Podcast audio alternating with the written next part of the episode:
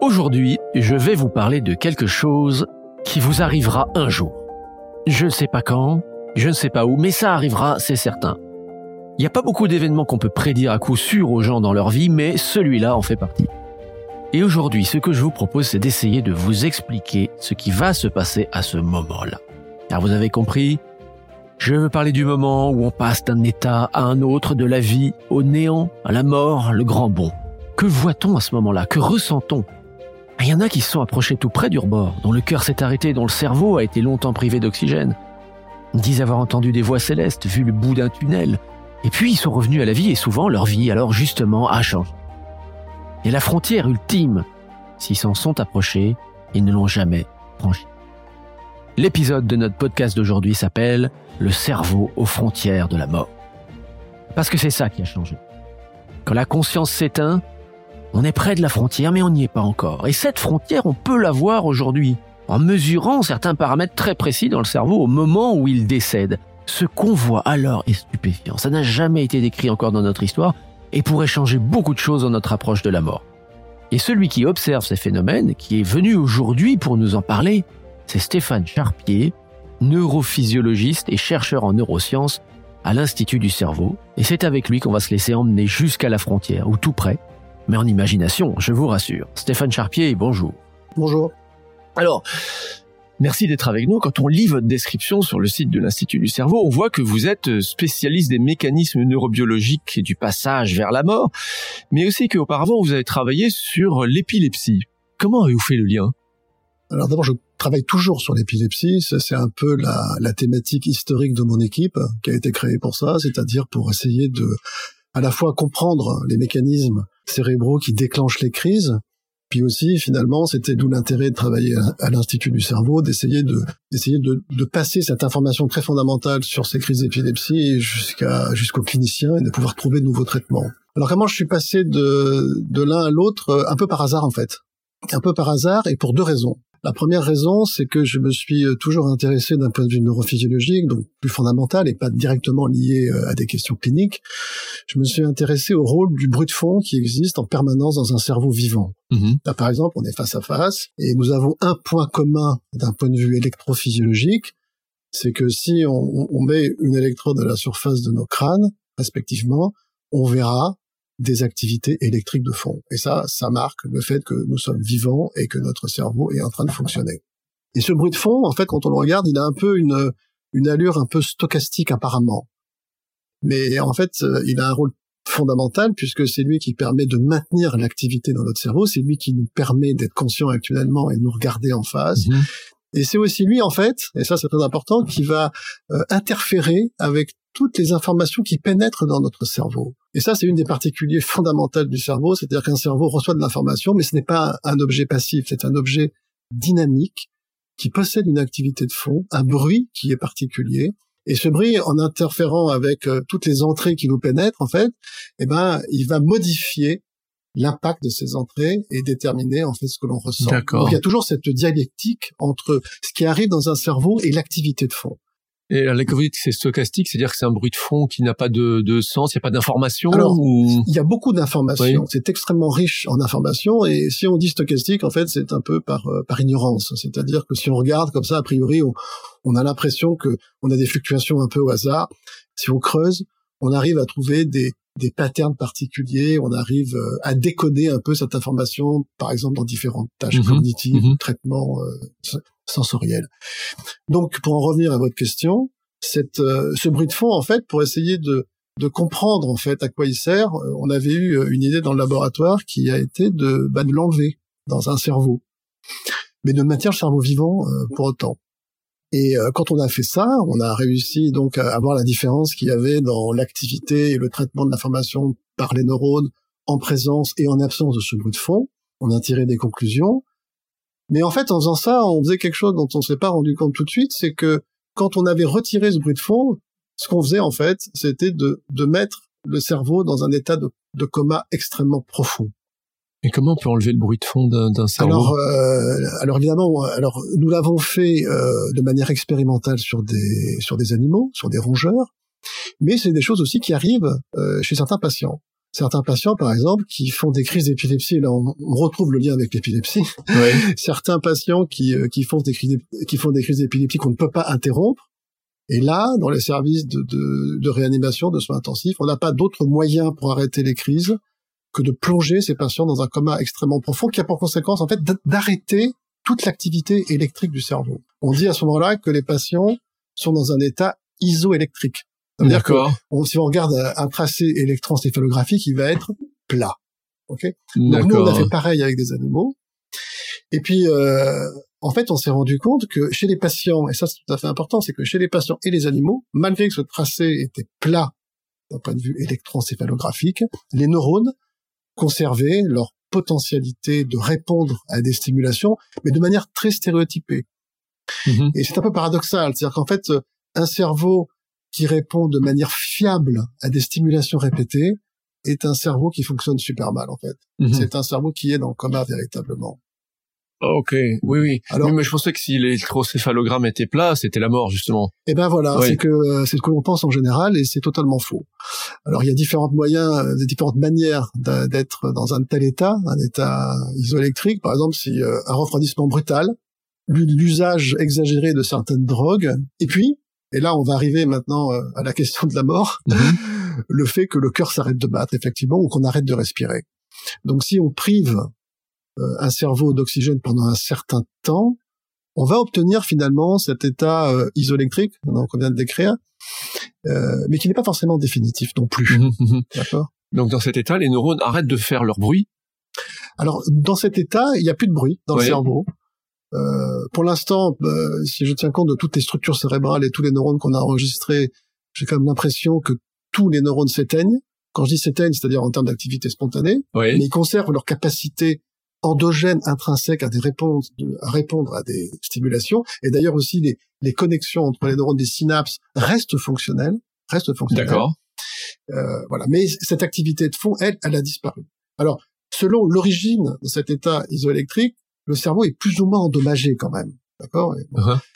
et, et, le cas de la privation d'oxygène est la condition la plus péjorative qui va conduire à cet état isoélectrique. Euh, mais vous avez trouvé moyen de provoquer cet état isoélectrique sans endommager euh, le cerveau? Alors, dans oui, c'est-à-dire nous, ce qu'on a fait, c'est que tout d'abord, dans cet état isoélectrique, on l'a, on l'a testé sur des animaux en utilisant certaines drogues qui vont déprimer l'activité spontanée mhm. du système nerveux et qui vont avoir pour effet de de surinhiber en fait euh, les neurones. Mhm. Et si on surinhibe les neurones, vu que les neurones sont interconnectés, au bout d'un moment, ces neurones surinhibés ne peuvent plus s'exciter entre eux, et ça va conduire progressivement à un, silence électrique du cerveau. Oui. C'est comme ça que ça se produit véritablement, et ça, on l'a bien décrit dans notre laboratoire.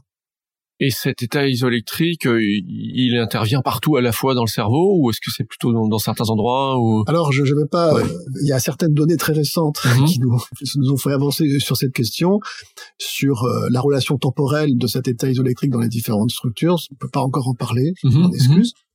Mais en tous les cas, vraisemblablement, cet état isoélectrique apparaît partout dans toutes les structures cérébrales et euh, dans la. Alors, je, on n'a pas enregistré tous les neurones du cerveau, évidemment, c'est bien impossible. Mais à chaque fois qu'on a enregistré des neurones dans un tel état, nous avons vu des neurones qui étaient totalement silencieux en termes d'activité synaptique et de déclenchement euh, de ce qu'on appelle des potentiels d'action. Ce sont ces influx électriques qui, qui, codent l'information dans le mhm. cerveau. Alors, une fois qu'ils sont dans cet état, ils y restent indéfiniment ou est-ce qu'il y a des moments où certains neurones se disent moi je vais repartir est-ce qu'on est-ce qu'on peut les faire repartir? Bien sûr, on peut les faire repartir. Alors, dans le cas de coma isoélectrique déclenché par des drogues, il suffit d'arrêter les drogues, tout simplement. Et là, le cerveau peut récupérer progressivement. Alors, dans l'autre état, celui dont on va peut-être plus parler, qui est l'état de, de, de privation d'oxygène, la situation là peut être plus compliquée et le retour de l'activité n'est pas euh, n'est pas toujours possible. Euh, donc, qu'est-ce qui se passe euh, justement, puisque j'évoquais les, ces moments où il peut y avoir un arrêt cardiaque, où le cerveau n'est plus irrigué.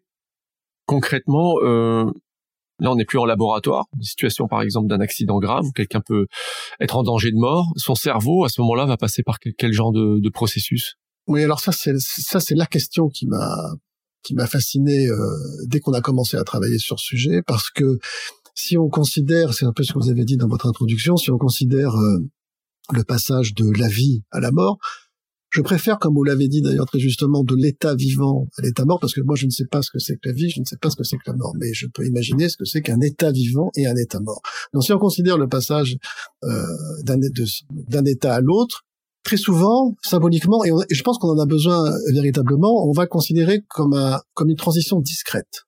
C'est-à-dire on va avoir effectivement une frontière. Si on va passer de l'un et immédiatement on va passer à l'autre parce que installer une sorte de d'ambiguïté ou même d'ambivalence entre les deux entre les deux États est quelque chose de, de, très désagréable et de difficilement supportable. Mais en fait, cette frontière euh, brutale n'existe pas. La transition entre les deux États, en fait, est une transition qui est lente, qui prend plusieurs minutes et qui, d'un point de vue de l'activité neuronale, est extrêmement riche. Alors, dans un premier temps, euh, il se passe rien. Ça, c'est la première chose. C'est-à-dire, dans les euh, toutes premières secondes, il va rien se passer rien qu'on puisse détecter. on, est encore, on est encore conscient, par exemple ou... Alors, eh ben, si on considère, par exemple, la seconde ou les, les, toutes premières secondes qui suivent l'arrêt cardiaque, oui, on est conscient. Mais la première chose qui va se passer, c'est justement la perte de conscience. Oui. Alors ça, c'est c'est très compliqué à dire parce que évidemment, on est très rarement en situation de pouvoir enregistrer euh, l'activité du cerveau et euh, l'activité cardiaque en même temps lors d'un arrêt cardiaque. Mais euh, si on regarde un peu la littérature et si on compare les délais mesurés, ben moi c'est ce que j'en ai compris mhm. en tous les cas, c'est ce que j'ai pu montrer. C'est-à-dire qu'on voit que finalement le, le, premier événement qui va se produire, c'est l'interruption des processus conscients. Oui. Bon. Et là, après, il va se passer quelque chose de d'extrêmement euh, paradoxal, c'est qu'on voit apparaître dans l'électroencéphalogramme et dans les neurones, c'est ce que nous avons fait dans notre équipe, dans les deux, on voit apparaître une activité qui est celle de l'éveil conscient. C'est-à-dire que vous êtes, c'est là tout le paradoxe, mais c'est là où ça devient passionnant, c'est-à-dire vous êtes à la fois inconscient, mais votre cerveau présente de manière transitoire une activité qui ressemble à celle de l'éveil conscient. Mm-hmm. Alors après, si on continue, si on attend encore, là, vous voyez, quand je décris ça comme ça, on, voit qu'on est loin de la frontière abrupte. Donc si on continue d'enregistrer ce qui se passe, on voit apparaître des ondes électriques dans le cerveau qui vont être de grande amplitude et qui vont se ralentir. Ouais. ce qu'on appelle des ondes lentes. Puis ces ondes lentes, et tout ça on le voit dans l'électroencéphalogramme et dans les neurones en même temps. Mhm. Ces ondes lentes, elles vont, elles vont se ralentir, elles vont s'amortir progressivement, et puis on va arriver bah, à ce qu'on disait tout à l'heure, c'est-à-dire à cet état isoélectrique où les tracés électrophysiologiques, qu'ils soient dans l'électroencéphalogramme ou dans les neurones, est vraiment plat. Bon. Et là, effectivement, on pourrait, et d'ailleurs on pensait que c'était la fin, que c'était la fin, on avait atteint un point de non-retour avec cet état isoélectrique. Et puis il y a des, des collègues euh, aux Pays-Bas qui ont eu le, la bonne idée, si j'ose dire, de continuer à enregistrer. Alors, après cet état-là, ils ont vu apparaître une onde. Et après que le tracé euh, soit devenu totalement plat. Et cette onde, qui était une onde de très très grande taille, qui survenait sur un tracé totalement plat du cerveau, ils l'ont appelée l'onde de la mort. L'onde de la mort parce qu'ils ont considéré, et là ils ont eu tort, et on a prouvé qu'ils avaient tort, ils ont, considéré que cette onde était un point de non-retour. L'onde de la mort la première véritable frontière identifiée dans le passage vers la mort. Une petite révolution, car jusqu'alors on pensait que la mort c'était l'extinction de l'activité cérébrale. Mais en 2011, quatre chercheurs de l'université Radboud de Nijmegen aux Pays-Bas veulent savoir ce qui se passe dans le cerveau de rats que l'on vient de mettre à mort en leur sectionnant la tête. Ils n'étaient pas les premiers à se poser la question car, dès l'invention de la guillotine, certains savants étaient curieux de savoir ce que ressentent les suppliciés au moment de mourir. Ce fut le cas du chimiste Lavoisier qui, s'étant lié d'amitié avec un condamné, lui demande sa collaboration pour une expérience. Lorsque sa tête tombera dans le panier, pourrait-il, s'il te plaît, lui faire un clin d'œil pour lui signifier s'il est encore conscient ou non? Le supplicié s'acquittera de sa mission et livrera par ce dernier clin d'œil une information importante pour la science, la conscience continue à vivre peu après la séparation de la tête et du corps. Mais combien de temps? En 2011, donc, Clementina Van Rijn et ses collègues font subir le test à des. Non pas pour la simple curiosité de savoir ce qu'ils vivent, mais pour orienter les pratiques de laboratoire. Parce qu'on devait encore, et il faut toujours aujourd'hui, sacrifier des animaux pour explorer le fonctionnement du cerveau. La question est donc, quelle est la méthode la plus humaine, entre guillemets, à la fois rapide et indolore, qui permet de donner la mort sans injecter des composés qui modifieraient les paramètres internes du cerveau et fausseraient les résultats de mesures ultérieures? Les résultats montreront que la méthode de la guillotine est relativement humaine, on va dire, puisque la conscience s'éteint au bout de 4 secondes. Et au-delà, l'animal ne ressent mathématiquement plus rien. Le reste est un lent déclin de l'activité des neurones sur 40 secondes, ce qu'on croyait autrefois être le signe de la mort irréversible. Jusqu'à cette surprise, non, tout n'est pas mort. Les neurones se mettent à décharger leur dernière réserve d'énergie vers 50 secondes sous forme d'une onde électrique de forte amplitude, parfaitement visible sur les enregistrements d'électroencéphalographie. Combien de temps perdure la conscience chez l'être humain après un arrêt cardiaque? Le chiffre livré par une étude de 1943 serait de 6 secondes en tout cas bien dans le même ordre de grandeur que chez le rat. Lavoisier n'avait donc pas beaucoup de temps pour mener à bien son expérience. Il finira lui aussi guillotiné, avec tout de même le privilège d'en savoir un peu plus long que ses contemporains sur ce qui allait lui arriver. C'est-à-dire qu'en fait, elle marquait l'instant où les neurones étaient rentrés dans une phase de dégradation fonctionnelle qui était irréversible. Oui. Alors donc ils ont dit puis on voit cette onde de la mort et là mhm. à partir de là on peut imaginer que c'est le même c'est la même chose qui se produit et c'est la même chose qui se produit lors d'un arrêt cardiaque ou d'un arrêt cardio-respiratoire. On va avoir cette onde de la mort et puis après on va avoir le tracé va continuer d'être plat. Oui. Là où ils ont eu tort, c'est qu'ils ont utilisé une procédure pour obtenir cette onde de la mort qui effectivement était elle irréversible. Mais par contre quand comme vous dites quand si quelqu'un fait un arrêt cardiaque, on va essayer, on va tenter une réanimation cardio-respiratoire donc on peut agir après mhm. cet arrêt cardiaque. Et nous, ce qu'on a fait dans notre laboratoire, c'est qu'on a voulu justement avoir un modèle qui permettait de d'identifier les événements qui se produisent dans le cerveau après une réanimation, après qu'on ait tenté au moins de faire une réanimation. Donc nous, on a fait comme nos collègues euh, des Pays-Bas, mais on a continué à enregistrer et on a pu remettre de l'oxygène dans le système. On a pu remettre de l'oxygène dans le cerveau de ces animaux qui étaient en train de mourir. Et là, on a fait une grande découverte dans le sens où bah, c'était la première fois et puis euh, ça se confirme tous les jours dans le laboratoire. On a vu apparaître une autre onde qu'on a appelée en anglais la wave of resuscitation, ce qui a conduit d'ailleurs à une sorte de, confusion sur le terme resuscitation qui est devenu euh, résurrection, résurrection alors que ça n'a rien à voir avec une résurrection, c'est plutôt une réanimation. Et cette onde en fait, quand on la voit apparaître, alors elle est un peu c'est un peu la la sœur euh, la sœur opposée de l'onde de la mort, c'est-à-dire que c'est une c'est une onde qui est de toute petite taille par rapport à l'onde de la mort et c'est une onde qui reflète le phénomène inverse qui s'est produit au moment de l'onde de la mort. Au moment de l'onde de la mort, les neurones ont, ont dérivé vers un état isoélectrique particulier qui a produit un courant à l'intérieur du cerveau. Et avec l'onde de la mort, c'est ce courant qu'on voit. Et quand on, quand on voit apparaître l'onde de la réanimation, ce courant va, un autre courant va être généré et permettre aux neurones de récupérer leur état électrique préalable. Donc ça va créer un nouveau courant dans le cerveau et on le voit comme étant le, comme étant l'onde de la réanimation. Mmh, mmh. Et quand on voit l'onde de la réanimation, eh ben pour l'instant, en tous les cas, dans notre euh, dans, dans, nos conditions expérimentales, on a dans 100% des cas une récupération d'activité électrique du cerveau. Et ça, ça, intervient combien de temps après le l'arrêt l'arrêt cardiaque par eh ben, Ça dépend en fait du temps à partir duquel on va euh, réaliser la réanimation. C'est-à-dire que quand on voit apparaître l'onde de la mort, on sait là que la situation est critique. Oui. Et c'est un peu ce qui se passe aussi avec un être humain qui fait un arrêt cardiaque. On va pas forcément immédiatement pouvoir intervenir. Mmh. Donc il y a toujours un délai. Oui. Donc nous, ce qu'on a fait aussi pour essayer de, de mimer cette situation euh, un peu délicate, on a on a attendu à différents temps après cette onde de la mort pour pouvoir tenter la réanimation.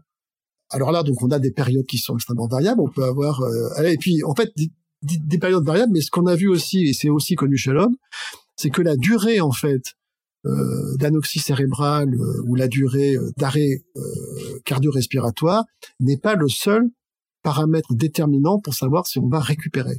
Mmh C'est-à-dire on peut dans notre laboratoire, on a eu certains animaux qui n'ont pas survécu à 2-3 minutes d'une anoxie cérébrale, et d'autres ont pu résister après une, une anoxie plus longue. Donc, le délai, le, la durée durant laquelle le cerveau a été privé d'oxygène n'est pas le seul mhm. facteur qui va déterminer la, la, la capacité du cerveau à pouvoir récupérer après une réanimation. Quels sont les, les autres facteurs, par exemple? On ne les connaît pas. Oui. On ne les connaît pas. Et surtout, on ne les voit pas. C'est-à-dire que ça, c'est aussi un point très important. C'est-à-dire quand on regarde simplement les tracés et quand on regarde ce qui se passe au moment de la réanimation, on ne voit dans nos enregistrements, que ce soit des enregistrements physiologiques euh, plus généraux ou euh, électrophysiologiques, on ne voit aucun signe qui peuvent nous permettre de prédire si oui ou non on va voir l'onde de la réanimation apparaître et donc une, euh, une récupération des fonctions cérébrales survenir. Pour l'instant, on n'a aucun marqueur euh, ni positif ni négatif que ça va fonctionner, sauf l'onde, sauf l'onde de la réanimation qui, elle, une fois qu'elle apparaît, nous dit c'est bon, le système va mmh récupérer mmh une mmh activité spontanée.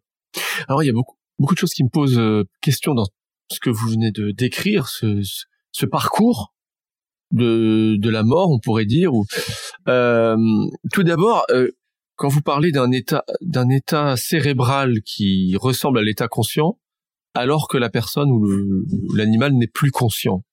Est-ce que ça pourrait correspondre à ces personnes qui font des, des NDE, c'est-à-dire des, des expériences de mort imminente, c'est-à-dire qui sont totalement inanimés, qui ne sont plus conscients, mais qui après disent qu'ils ont perçu des choses? comment vous rapprochez ces, ces, ben, ces faits-là? Bien évidemment, bien évidemment, vous avez raison. Et d'ailleurs, ceux qui, euh, qui tentent d'essayer de, de découvrir les bases neuronales, je dirais, des expériences de mort imminente se sont précipités sur cette observation pour dire que c'était là, à ce moment-là, que expérience c'était. Rien ne le prouve. En fait, le problème avec les expériences de mort imminente, c'est que nous n'avons aucune idée à quel moment elles se produisent.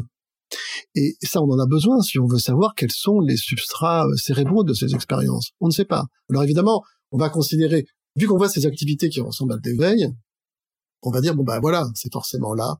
Euh, on a on a une sorte de euh, de découplage entre l'état de conscience et l'activité électrique du cerveau. Et puis on a ces patients qui à ce moment-là vont avoir une activité qui pourrait produire quelque chose qui ressemblait à du rêve en fait, mhm. euh, mhm. des, des, phénomènes euh, hallucinatoires extrêmement vifs dont ils auraient le, le souvenir après qu'ils aient récupéré. Évidemment, parce qu'on peut pas raconter une expérience de mort imminente si on meurt définitivement. Nous, notre hypothèse, euh, c'est que c'est pas forcément comme ça que ça se passe. Et d'abord parce que ces, ces périodes transitoires d'activité cérébrale de type éveil sont assez courtes en fait et elles sont assez erratiques aussi, c'est-à-dire euh, on a du mal à imaginer euh, comment ça pourrait expliquer toutes les expériences de mort imminente, bon, euh, étant donné leur durée. bon.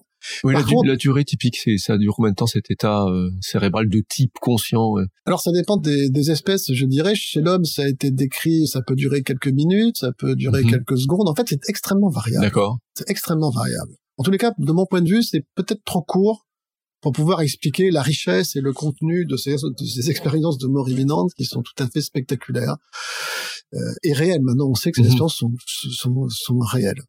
Notre hypothèse, enfin c'est aussi une hypothèse, on peut pas le démontrer, c'est que euh, ces expériences surviendraient plutôt au moment de la récupération. Parce que la récupération en fait des activités cérébrales ne se fait pas instantanément non plus. Hein. On a vu que le cerveau met un certain temps euh, pour s'éteindre, mais en fait il met encore plus de temps pour récupérer.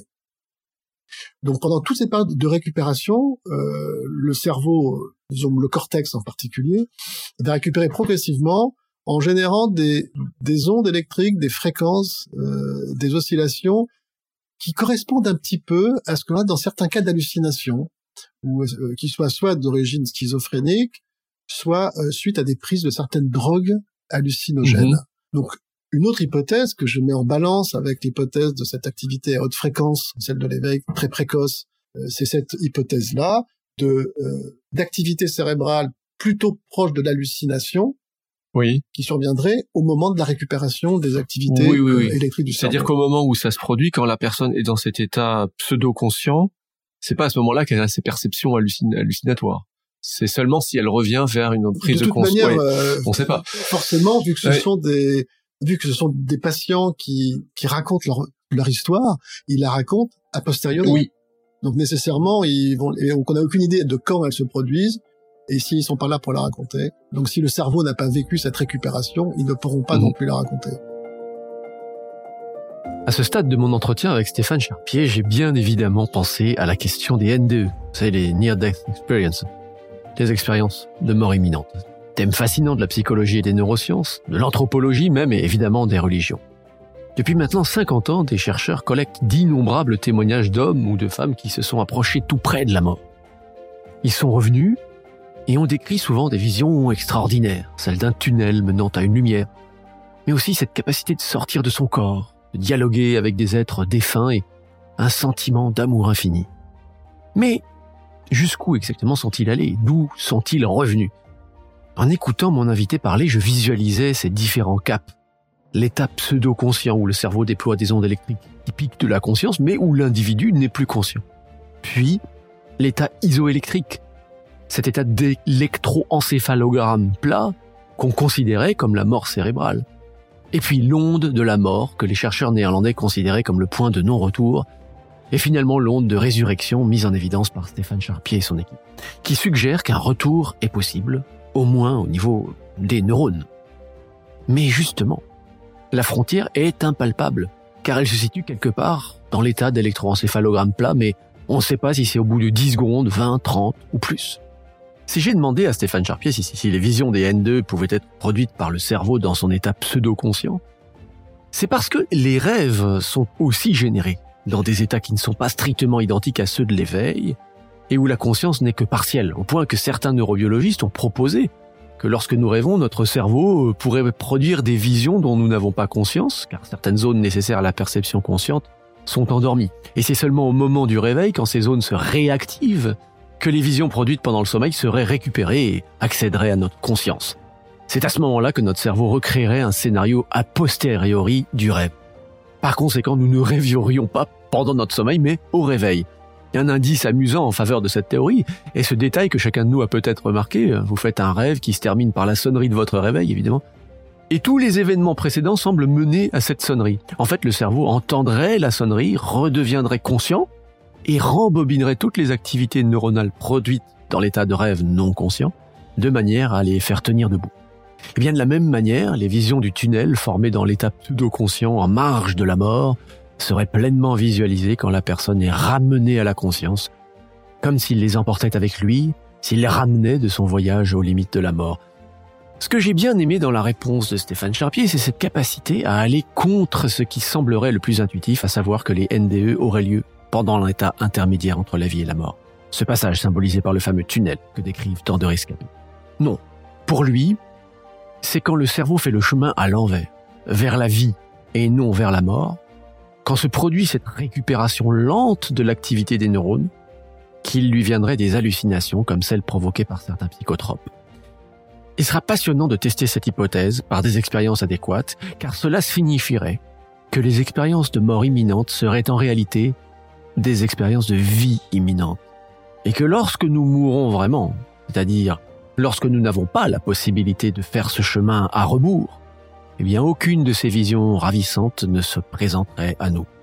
La mort serait simplement une perte de conscience rapide au-delà de laquelle nos neurones joueraient certes les prolongations, mais sans nous. Dans ce cas, les seules visions agréables seraient celles que nous pouvons avoir tant que nous respirons et ouvrons les yeux sur la réalité. Donc, on est, dans le flou. Euh, C'est-à-dire qu'il se pourrait que si vraiment euh, on décède, eh bien on n'ait jamais ces perceptions de, de, de, je, de, je crains ouais. que ce soit peut-être le cas.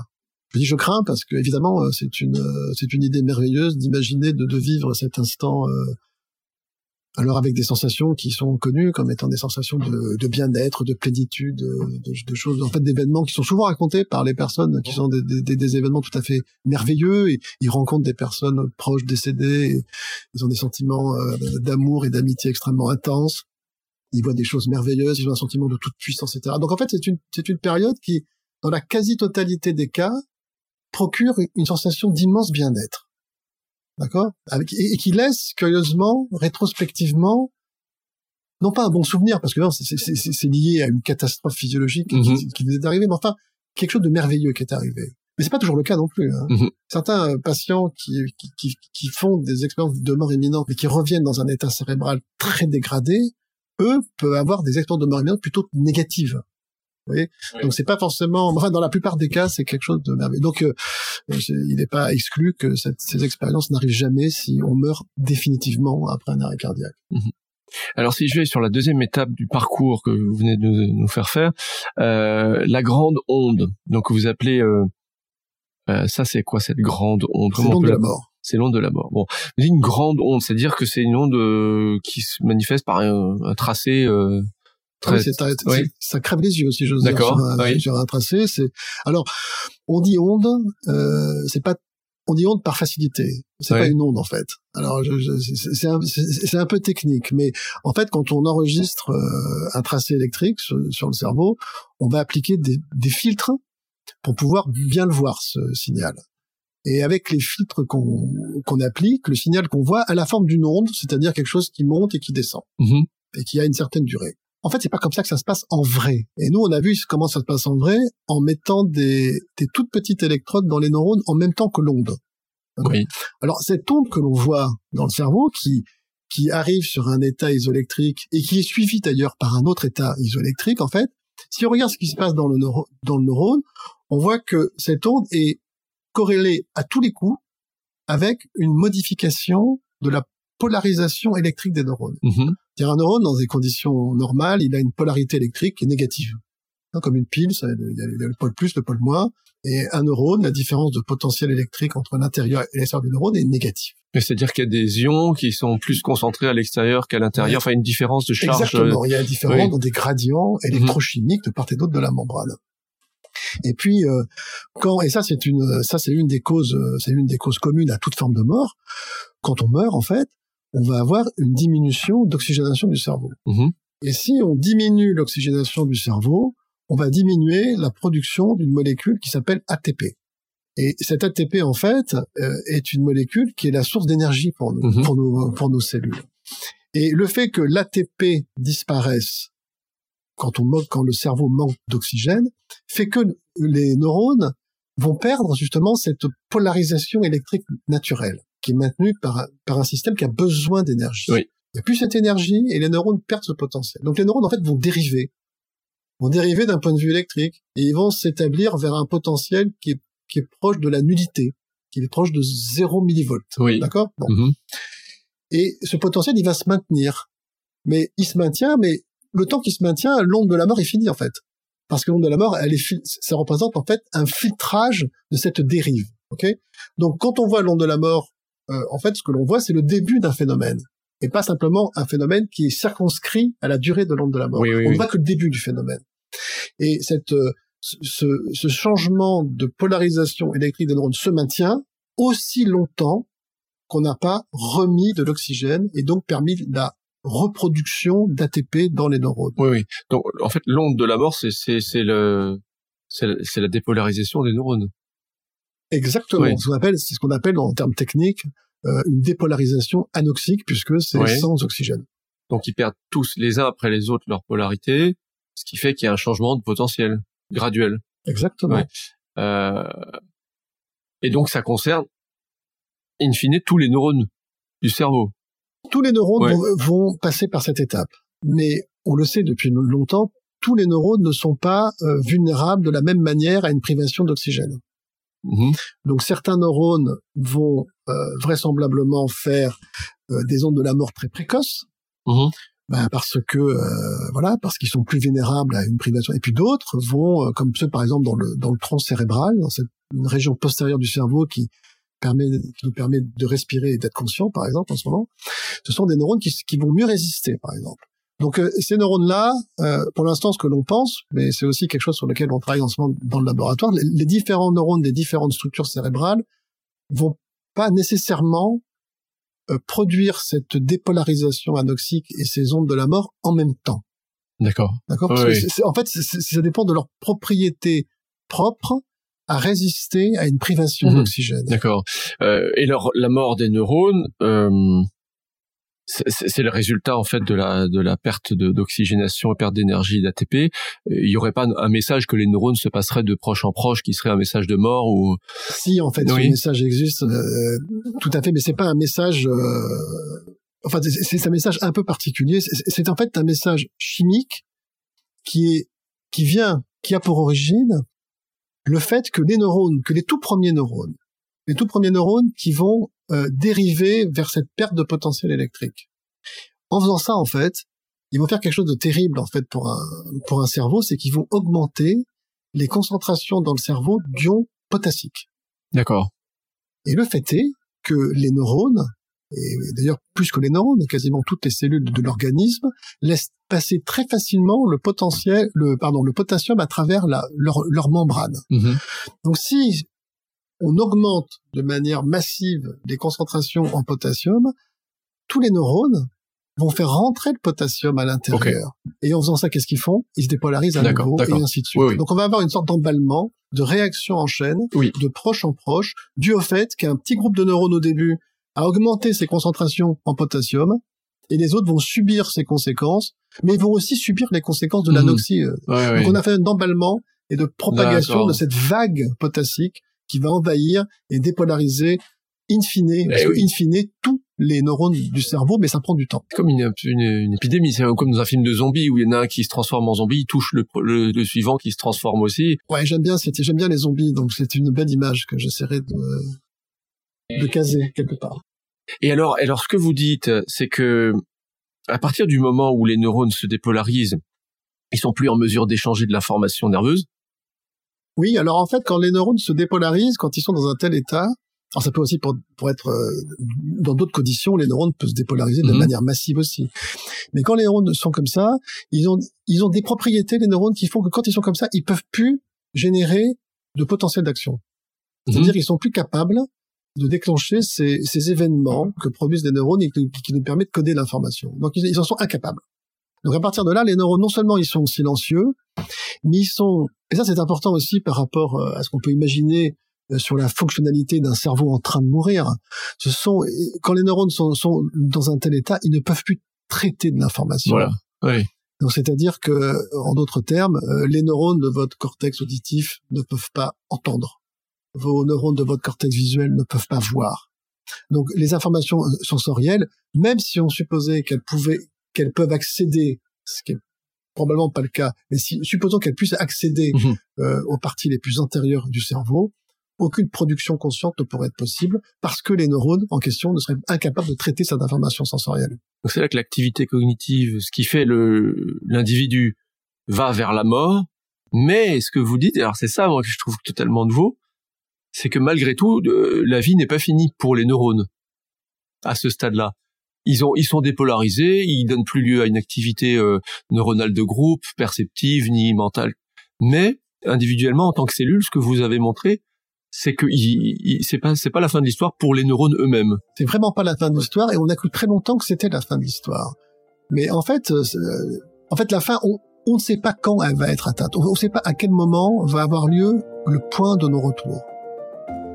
En 1818, Mary Shelley composa son fameux Frankenstein, un récit promis à un immense succès planétaire.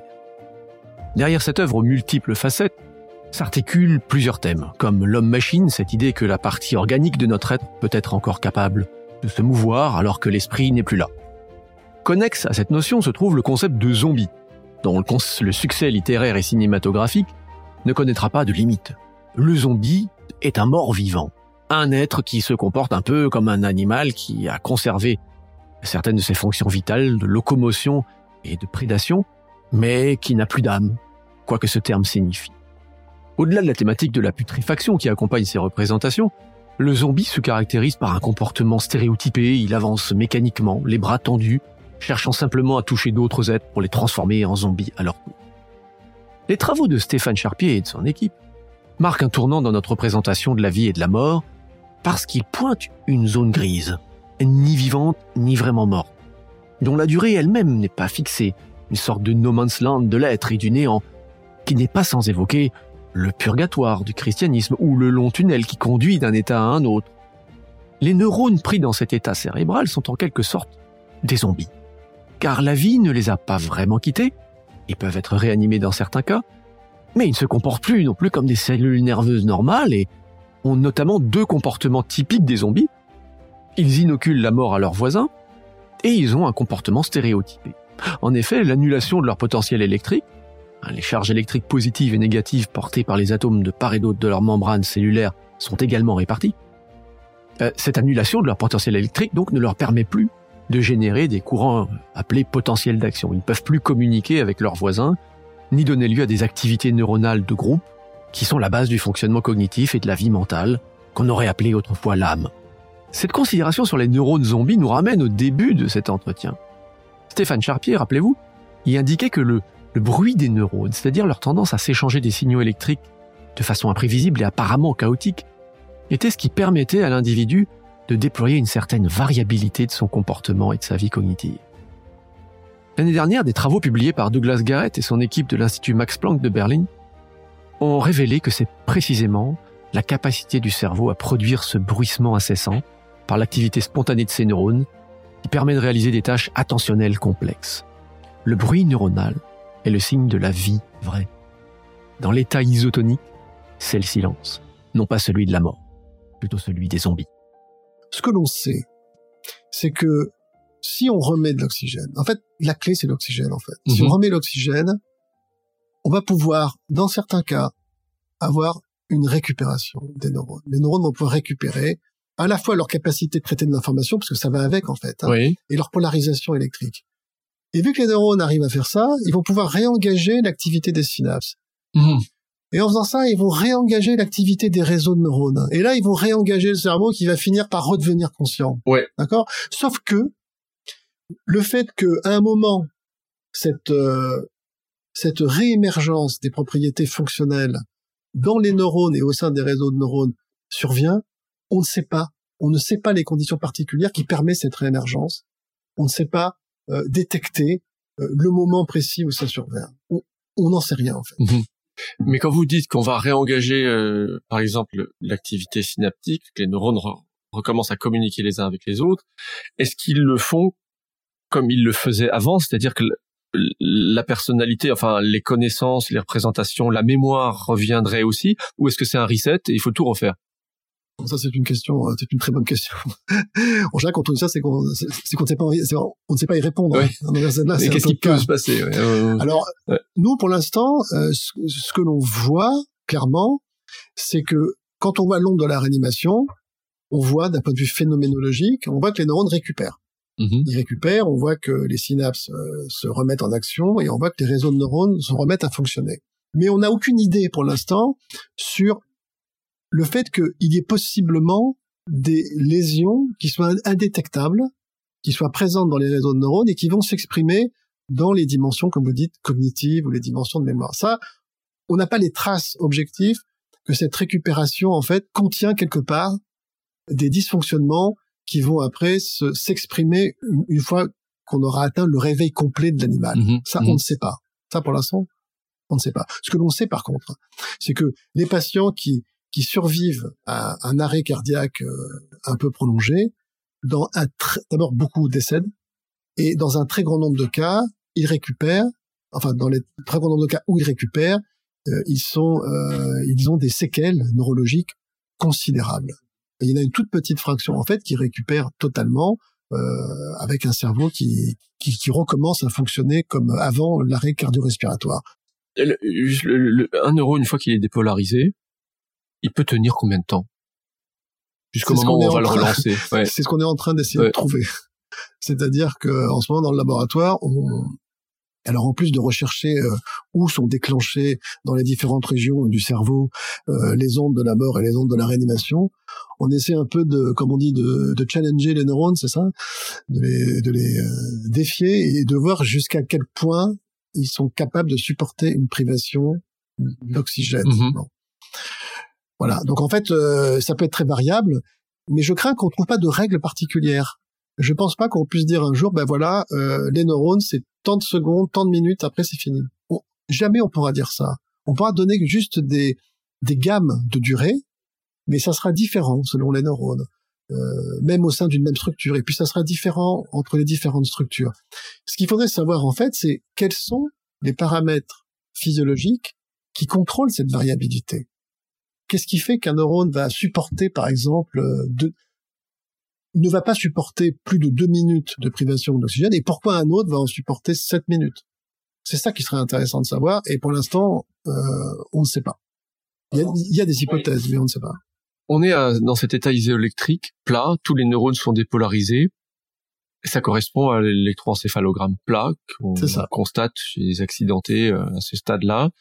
Euh, c'était, c'est considéré légalement comme l'état de mort pour l'individu ou non En fait, l'état, en fait, c'est une partie. Mhm. C'est-à-dire que l'état de mort, et là vous faites référence sûrement à l'état de mort cérébrale, cet état de mort cérébrale, euh, quand il est euh, quand il est diagnostiqué, il est, il est fait sur la base de critères cliniques extrêmement rigoureux. Alors, ça inclut tout d'abord la présence d'un coma. C'est-à-dire qu'on a des patients qui sont dans un coma le plus profond et qui sont totalement réactifs à toute forme de stimulation c'est euh, ça résulte aussi d'une incapacité des patients à respirer spontanément. Ça s'appelle une, apnée spontanée, c'est-à-dire les patients, s'ils sont privés d'un système de respiration artificielle, ne peuvent pas respirer spontanément. Mm-hmm. Et euh, troisièmement, euh, le fait qu'effectivement, si on fait un électroencéphalogramme pendant une certaine durée, on verra un tracé qui sera toujours plat, c'est-à-dire qui démontre quoi en fait tout simplement La seule chose que le tracé plat démontre, la seule chose qui démontre, c'est qu'il n'y a plus d'activité spontanée des neurones dans le cortex. D'accord. ça ne montre que ça. Ça montre pas forcément qu'ils sont dépolarisés. Non, ça montre uniquement ça. Et là, mhm. souvent, cette confusion, d'ailleurs, euh, avec le tracé plat, qui serait, comme vous dites, un peu la, c'est la fin, quoi. C'est fini, les neurones sont, ne sont plus là, ils sont plus fonctionnels, ils sont, non, ça, c'est, le tracé plat par lui-même peut refléter des choses très différentes. Des neurones parfaites, en, parfaite santé euh, qui sont juste silencieux, ça arrive, et puis euh, des neurones qui vont vraiment pas bien et qui sont en train de mourir. En fait, ça peut refléter les deux. Mais le point commun, quelle que soit l'origine de ce tracé plat, c'est que les neurones ne sont plus spontanément actifs. D'accord. Donc, en fait, l'état de mort cérébrale, c'est tout ça. C'est une perte de toutes les fonctions en relation avec le tronc cérébral, qui nous permet notamment non seulement de respirer spontanément, mais d'être conscient le fait de ne pas pouvoir euh, être conscient du coup, et le fait d'avoir une activité cérébrale spontanée qui est définitivement annulée. Ouais. Et j'insiste sur le côté définitif, puisqu'il faut aussi avoir la démonstration euh, clinique que les lésions cérébrales du patient en question sont définitives. D'accord. Donc l'électroencéphalogramme plat ne suffit pas pour euh, porter un, critères. diagnostic. Et encore, ça dépend des pays. C'est pas forcément nécessaire dans tous les pays. Et là, ça risque de se compliquer encore plus parce que euh, avec vos travaux, on s'aperçoit que peut-être un électroencéphalogramme plat, euh, c'est peut-être juste un état euh, isoélectrique qui pourrait être relancé. Alors euh, et, là, c'est effectivement, on est dans une dans une discussion un peu sensible, mais il faut pas se tromper sur cet état isoélectrique. Ce qu'il signifie dépend exclusivement de son origine. Euh, ce qu'il décrit, on le sait. Ce qu'il décrit, c'est un arrêt d'activité spontanée des neurones. Par contre, ce qu'il reflète en termes physiologiques dépend des raisons pour lesquelles il a été obtenu. Si c'est à cause de la prise de certaines drogues, si c'est à cause d'un refroidissement euh, brutal, là, les neurones ne sont pas nécessairement dans cet état isoélectrique, dans un état irréversible. Mm-hmm. Si ils sont, si cet état isoélectrique perdure alors que il n'y a plus de perfusion sanguine du cerveau, hein, comme dans le cas de la mort cérébrale. Là, à ce moment-là, cet état isoélectrique dénote en fait la mort des neurones, la mhm. mort véritable des neurones. Mais cette mort véritable des neurones, elle va intervenir à un instant donné qui n'est pas encore déterminé. Alors vous avez dit euh, parmi les causes possibles d'un état isoélectrique, euh, un refroidissement brutal.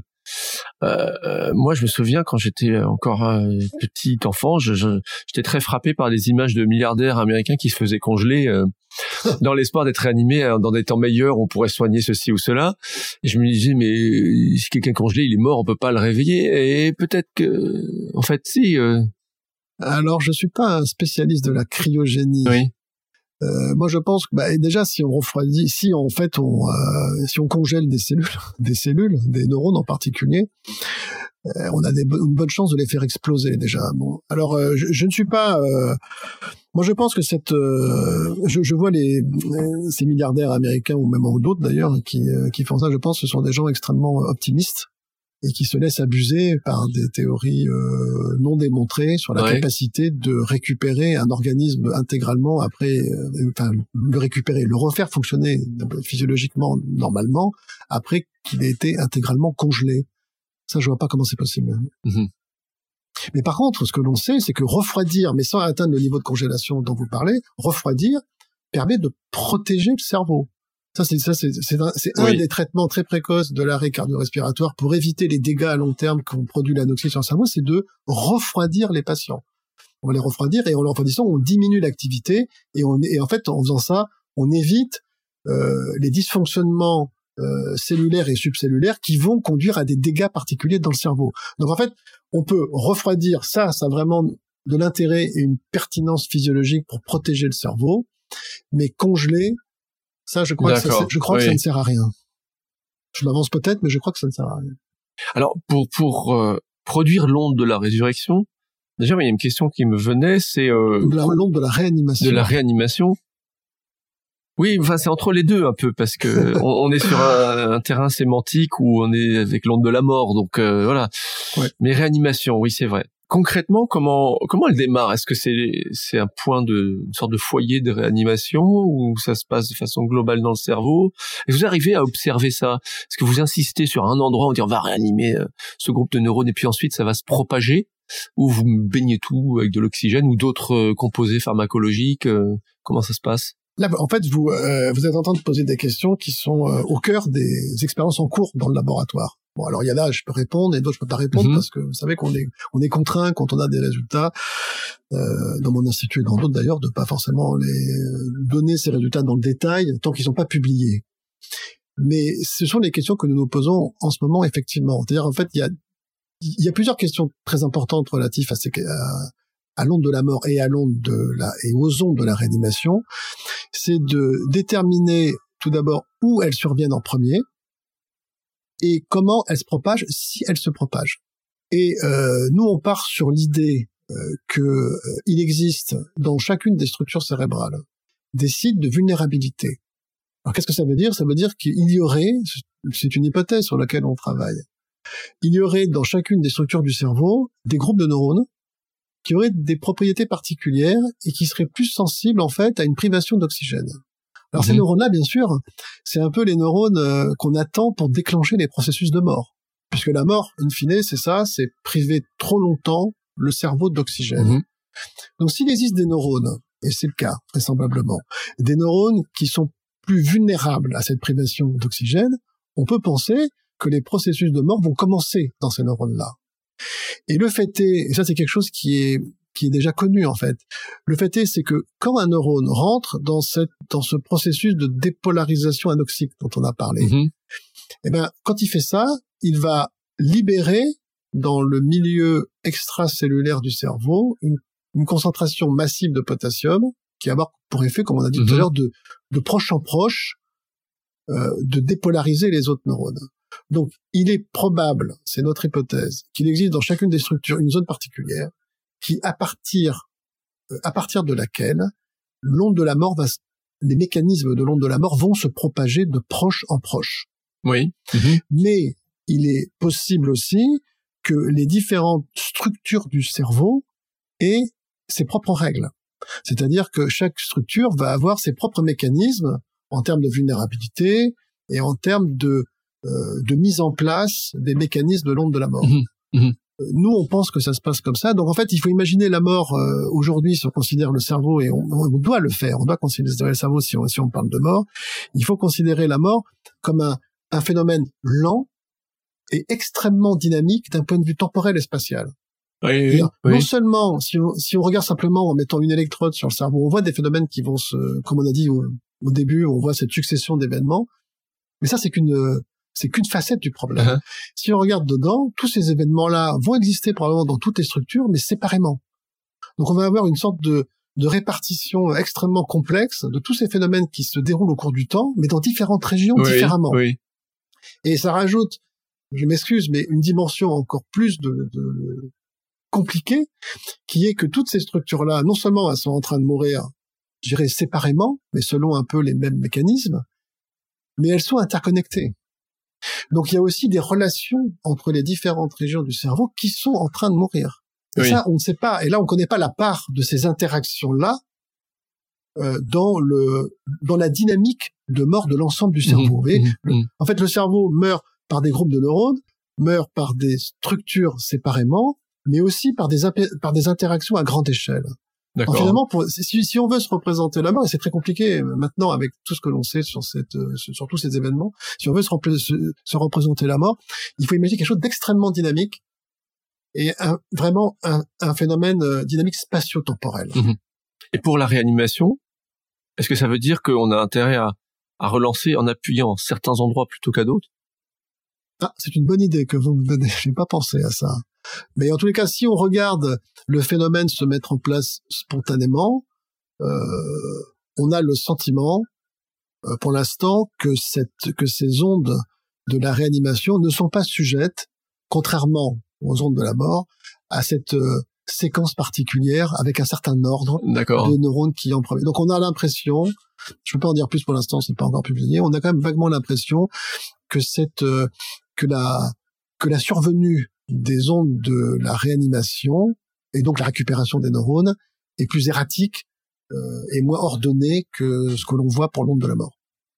Il y a, a d'autres situations que la, que la mort de l'individu ou que l'arrêt cardiaque qui qui pourraient peut-être faire intervenir ces morts neuronales, ces états isoélectriques.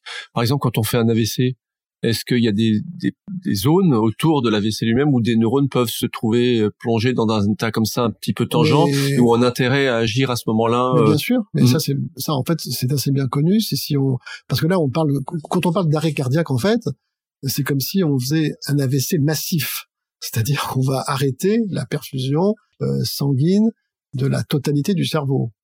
Mais ce phénomène-là, dans les AVC, euh, euh, bah, ils vont survenir localement. Donc localement, en fait, ce qu'on a dit euh, pour les pour le cerveau dans son ensemble, localement, les mêmes phénomènes les mêmes phénomènes surviennent.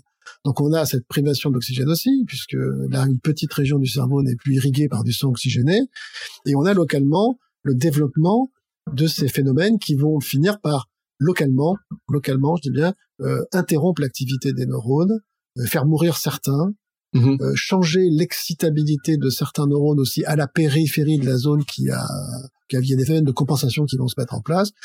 Donc on a beaucoup de phénomènes de, de à la fois de compensation, de mort neuronale et de changement d'excitabilité qui vont se mettre en, euh, en place autour de la région qui a subi cette euh, ce, ce, manque de perfusion sanguine. Et alors, est-ce que la vision que vous apportez euh, est de nature à faire évoluer justement le processus de d'intervention rapide après un AVC, voire de rééducation?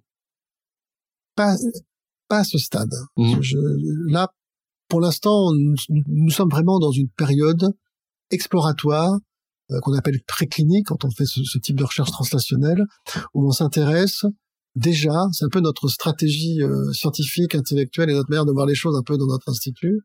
Euh, même, et, mais du coup, bien sûr, on, on, collabore avec des cliniciens, avec des réanimateurs, mais nous, dans notre équipe, au moins une partie de l'équipe, on préfère commencer par le, par le fondamental par rapport à ça. C'est-à-dire on fait des observations, donc on est, on rentre dans un euh, dans une dynamique de recherche qui au début est très phénoménologique.